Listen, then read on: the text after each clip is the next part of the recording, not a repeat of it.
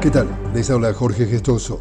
En el podcast de hoy, las autoridades de la UNICEF, la Agencia de Naciones Unidas para la Infancia, afirman que la situación en Gaza es desesperante luego de semanas de intenso bombardeo israelí.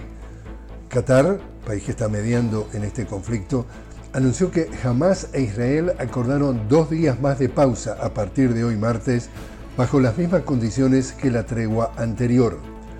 Tres mujeres palestinas y 30 niños fueron liberados de prisiones israelíes en el cuarto intercambio de rehenes y prisioneros desde que la tregua entró en vigencia la semana pasada. La Cruz Roja informó que facilitó exitosamente la liberación y transferencia de 11 israelíes cautivos en Gaza. Las fuerzas israelíes mataron a dos palestinos en la ocupada Cisjordania y más de 15.000 palestinos han muerto por el asedio israelí desde el 7 de octubre, incluyendo más de 6.000 niños. En Israel, la cifra de muertos por los ataques de Hamas se mantiene en 1.200. En Perú, la suerte de la fiscal de la Nación, Patricia Benavides, parece estar echada luego que dos fiscales supremos han pedido su renuncia tras ser señalada por el Ministerio Público como la lideresa de una organización criminal que, en complicidad con diversos parlamentarios, habría intentado manejar el sistema de justicia a través de actos de corrupción.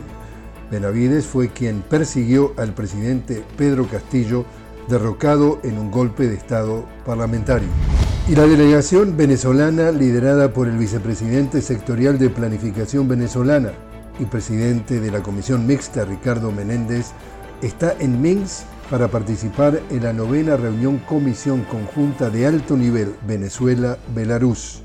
El también ministro de Planificación informó que este martes 28 de noviembre se realizará la instalación y jornadas de trabajo hacia una nueva etapa de crecimiento y beneficio mutuo para el desarrollo de nuestros pueblos, geopolítica de paz e integración. Y así es como está el mundo. Les habló Jorge Gestoso. Los invito a que me acompañen en un nuevo podcast de la noticia con Jorge Gestoso. Hasta entonces.